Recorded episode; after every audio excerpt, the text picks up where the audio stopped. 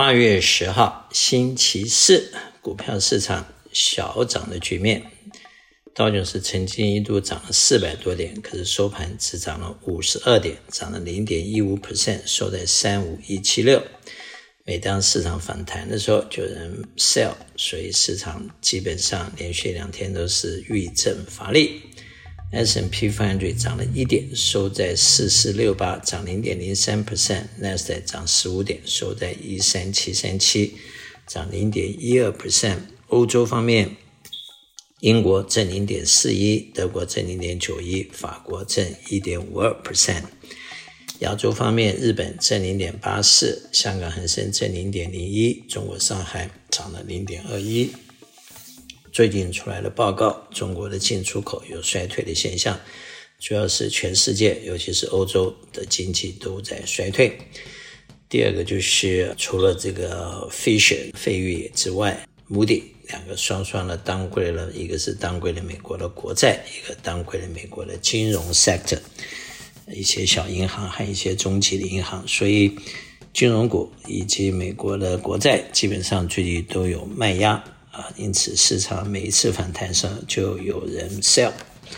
那么代表恐慌和规律指数在六十八，代表还是三分之二以上的人是对市场乐观，只有三分之一人悲观。美元指数在一百零二点六三，美元兑人民币七点二二，美元兑日元一百四十四点八，美元兑欧元零点九一。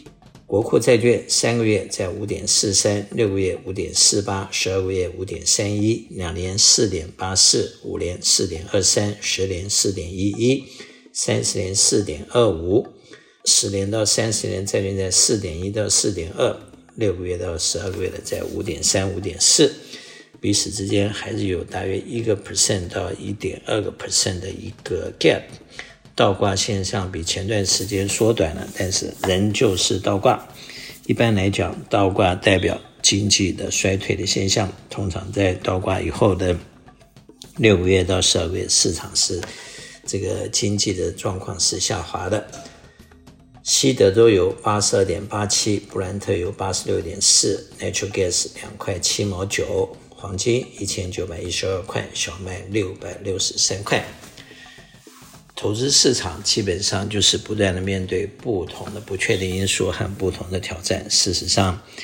任何一个投资人不要浪费时间去预测市场。同时，大部分的人，包括我们在内，事实上不具备预测未来的能力。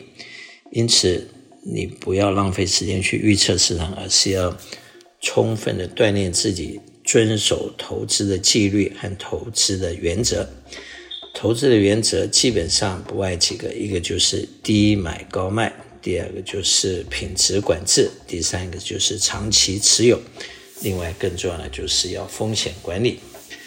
在不同的年龄、不同的这个财务状况以及个人的这个性格对风险的这个承担程度的三种考量之下，在高风险。中风险、低风险的资产配置要把它恰如其分。基本上，简单的说，就是第一个，资产配置的风险承担必须是在一个合理的范围之内。因此，当市场有任何时候下挫或者进入了熊市的时候，个人的财务和个人的这个投资组合不会受到太大的冲击，影响到生计。第二个就是。市场每过五年到十年都会有一次大中小不同的 cycle 的这种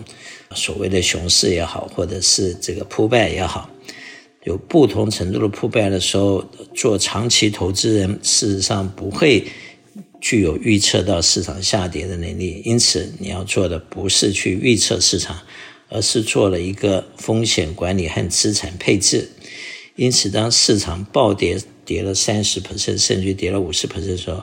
不会造成你影响生计，而必须在低点 sell 你的持有。